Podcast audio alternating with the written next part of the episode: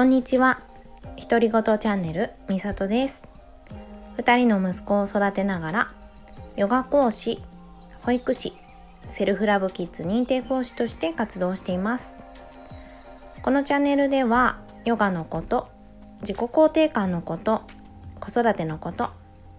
日常で気づいたことをゆるくお話ししていきます。家事のながら聞きなんかでもいいのでよかったら聞いてくださいね。こんにちは。今日は金曜日です。金曜日の今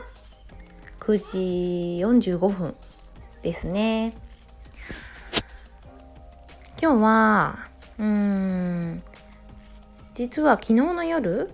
長男がまた久々に発熱をしまして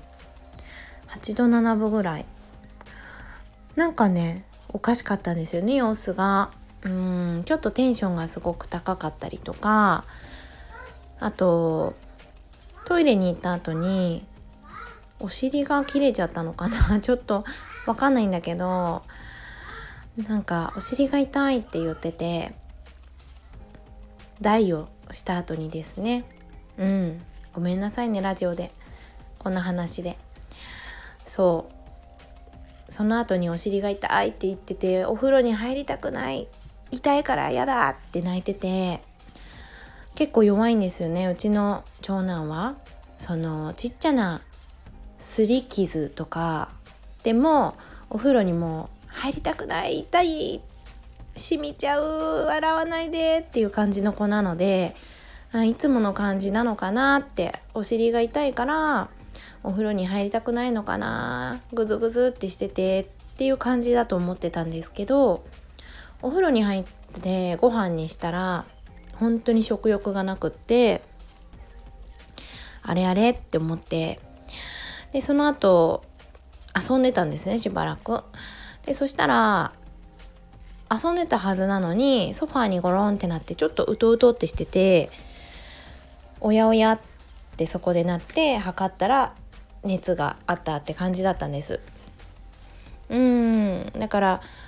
あーもっと早く気づいてあげればよかったなって思ったんだけど、ね、様子がおかしかったからああの時気づいてあげれればなってちょっとね罪悪感みたいなのがね生まれたりもしたんですがなんかすぐ治って2時間後ぐらいにはもう下がって朝も全然平熱っていう感じだったのでねそんなにひどくなさそうで安心しております。今日はね一応お休みをしてるので、まあ、今のんびりとテレビを見ながらうん今次男が寝たので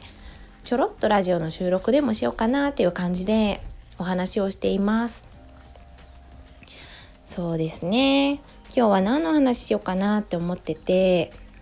うーん最近結構ね思い出すことが多かったことについて話そうと思うんですけどうん実は私何年前だろう。えっと2年前ぐらいかな。に流産しちゃったんですよね。うん。まだまだちっちゃい時なんですけど九州とかかな。うん。なのでちょっと今日この話しようと思ってて苦手な人がいたらね今日はあの聞かないようにしてもらえたらなって思うんですがそうそう流産しちゃったことをね最近またなんか思い出す機会がちょろちょろってあったりしてでそういうのが続いてたのでなんか話したいなと思って今日こうやってねお話ししようと思っています。長男が今4歳なんですけどで次男がねえっ、ー、と7ヶ月かな。でその間に1人ね流産をしてしまったんです。でその時がちょうど長男が2歳半ぐらいだったかな。忘れちゃったけど。それで長男の妊娠の時って結構ね順調だったんですよね。うん。だし出産した後も特にね私が産後疲れちゃったとかはあったけど長男の発育とかは全然問題もなくってなんかすくすくって育ってくれたんですけど2人目の妊娠もだからそんな思いが絶対私の中にあってきっとこのまま無事に大きくなって生まれてきてあ仲良し兄弟になるのかなみたいな感じでね思って疑いもしなかったんだけどそう8週9週の間とかにねうん一回心拍がもう見えてて心臓が動いてたってなったんだけど母子手帳ももらってね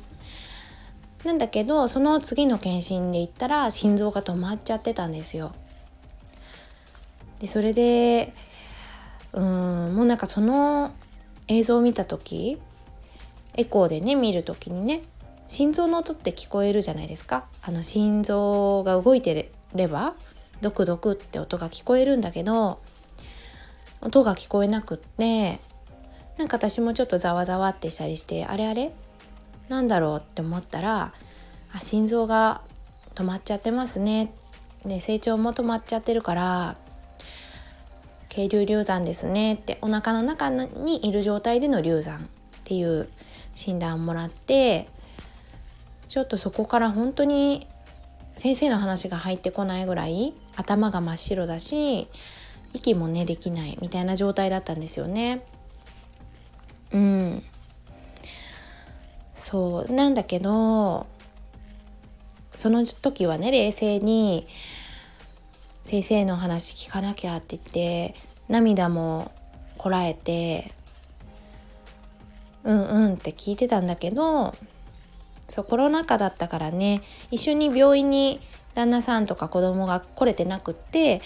ドライブしてたんですよ。病院の間ドライブしてるねとか言って送ってきてくれたんだけど江ノ島とかに行っててそれで電話して赤ちゃんダメだったんだよっていう風に連絡してすぐに戻ってきてくれてで車の中でね話してる時にもう大泣きでしたね。なんかまだねちっちゃいお腹も大きくならないぐらいかな。本当にまだちっちゃいのにでも一回心臓が動いてあ命がお腹の中に宿ったんだなって思ってたんだけどそうやってお腹の中で亡くなってしまったっていうのを見てあなんか一つの命が亡くなってしまったっていうことがまだまだこんなにちっちゃいのにも母として私の中ですごいズーンって重くのしかかってうーんものすごい悲しかったしそれと同時に長男がこうやって元気に生きてることってああ全然当たり前のことじゃなかったんだってすごいありがたいことだったんだって気づいたんですよね。なんかねこの出来事がうんその子が私のお腹に来てくれたことが悲しいことで終わりたくなかったんですよ私。なんかせっかくね来てくれたきっと選んできてくれたか分かんないけど私のところに来てくれてご縁があって一度お腹に来てくれたことを私がもう悲しい悲しいってそれだけで終わっちゃったらこの子に申し訳ないなってせっかく来てくれたのにって思った時にこの子が来てくれた意味は何だろうって思ったらきっとその大事なことを教えてくれたんだなって思ったんですよね。長男が生きていること健康に育ってること。もそうだしもしかしたら私がここにいることだって当たり前のことじゃないしね。どこかで事故に遭って亡くなっちゃうとか病気になって亡くなっちゃうとかね。そんなことがあったかもしれないんですよねもしかしたら。だけどそういうことがなくて今ここに健康でいられること自分の子供をねこの手に抱けたことって本当に当たり前じゃないから。だけどこういうことがなかったらねきっと気づけてなかったし当たり前のことだって思ってたかもしれないなって思ってそのことをね教えに来てくれたんだなって思ったんです。なのでいっぱい泣いたし悲しかったけどお花を買ってきてね菊かわいい菊を買ってきて「ありがとう」って言ってそうお腹から出てきてくれた後にね「ありがとう」って言ってそれでもうこのことは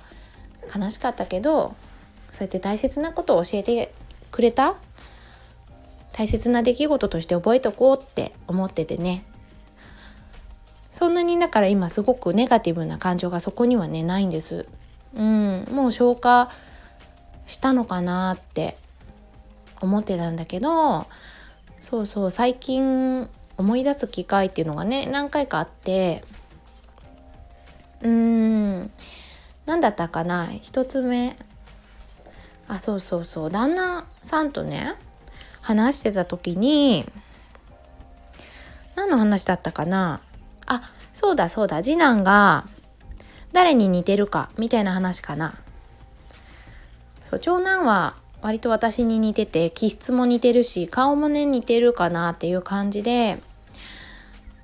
次男は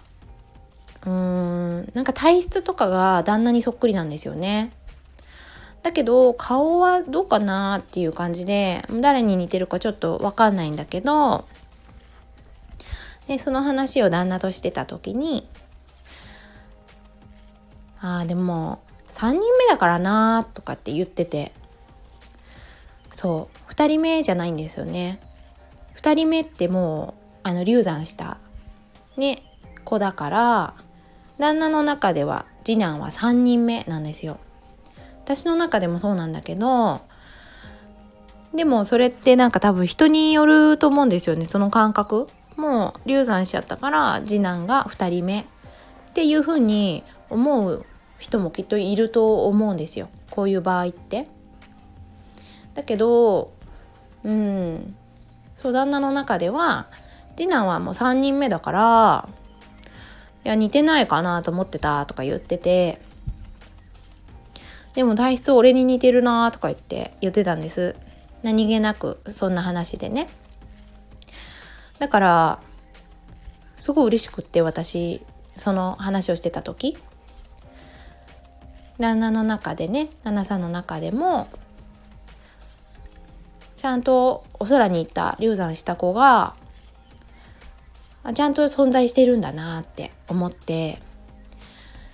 その子もいて次男が来てくれて3人目っていう感じでねうん思ってくれてるのがすごい嬉しくって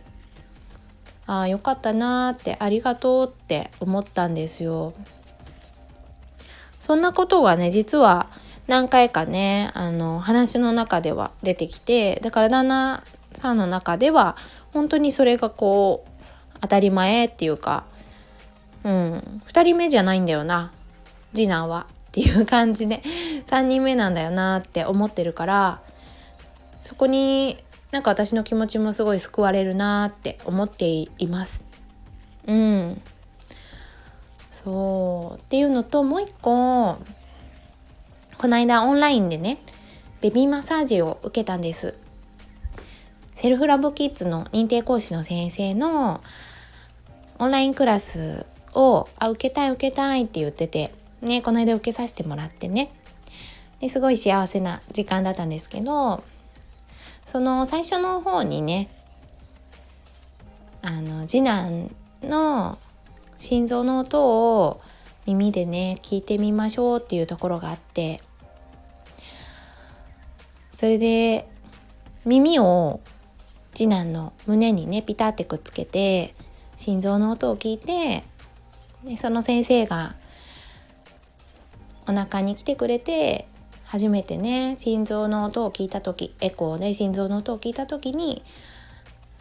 ね、どんな気持ちになったか思い出してみましょうって嬉しかったこと安心したことお腹に来てくれてありがとうって思った時のことを思い出してみましょうって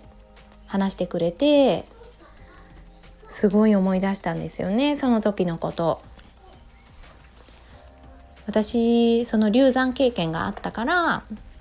次男の時はエコーを見る時にちょっと不安があったんですよ。毎回ね心臓止まってないかなって思ってちょっとフラッシュバックっていうかその心臓が止まってた時の自分の心臓がキュッてなった時の感じとか涙をこらえて頭が真っ白になった時のことをどうしてもやっぱり思い出してしまってちゃんと心臓動いてるのかなって不安になったりねやっぱりしてて初めて心臓の音をエコーで聞いた時はもうね泣いたやっぱりああよかったって思ってちゃんとお腹の中で生きててくれたって思ったし毎回毎回エコー見るたびにああよかった今日も動いてるよかったよかったって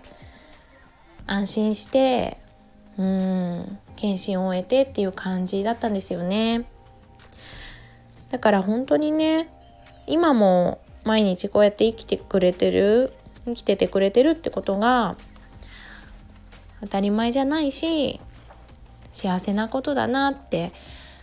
思えるんですよね。そうだから私がやっているセルフラブキッズっていう講座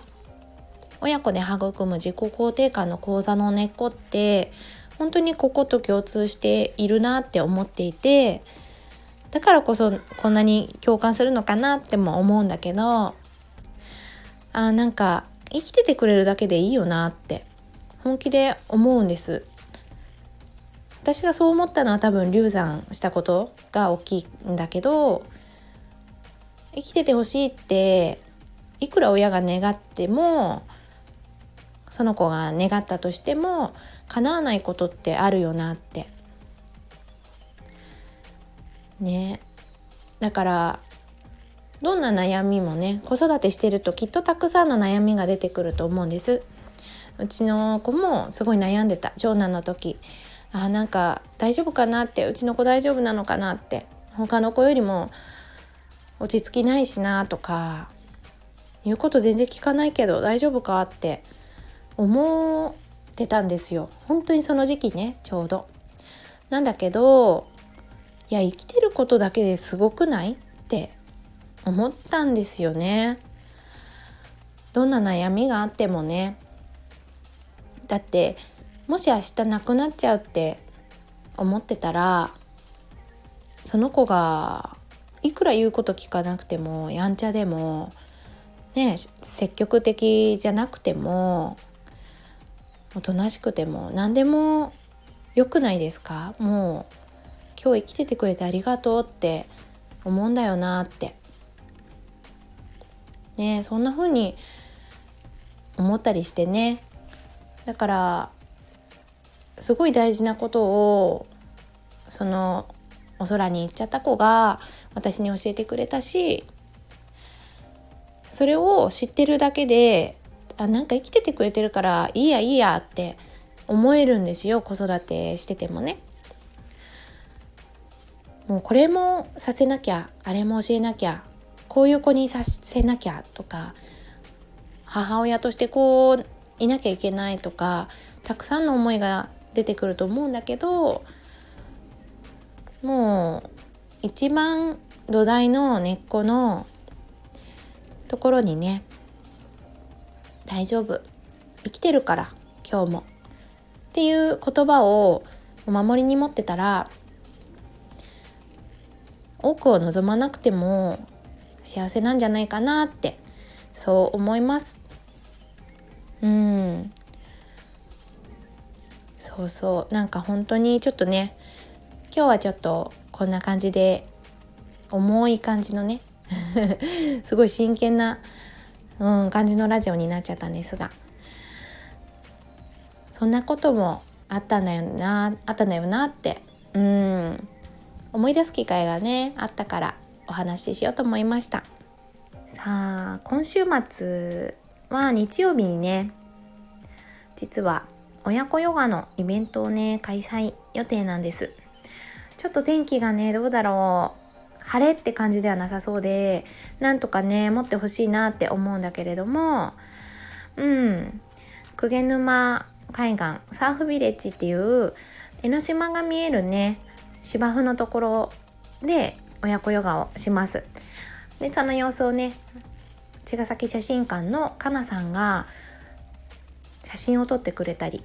それから親子写真も撮ってくれるっていうねイベントなんですとっても素敵なイベントなのでまだねあのー、お席お席というかね、うん、枠がまだあるのでもしねあ行きたいなって思ったら直前でもねもしよかったらお気軽にご連絡ください。ね天気がもっと欲しいなと願いつつまた今週末過ごしていきたいと思います。それではまた来週ですね収録をしたいと思います。では次の収録でまたお会いしましょう。最後までお聴きくださりどうもありがとうございました。さようなら。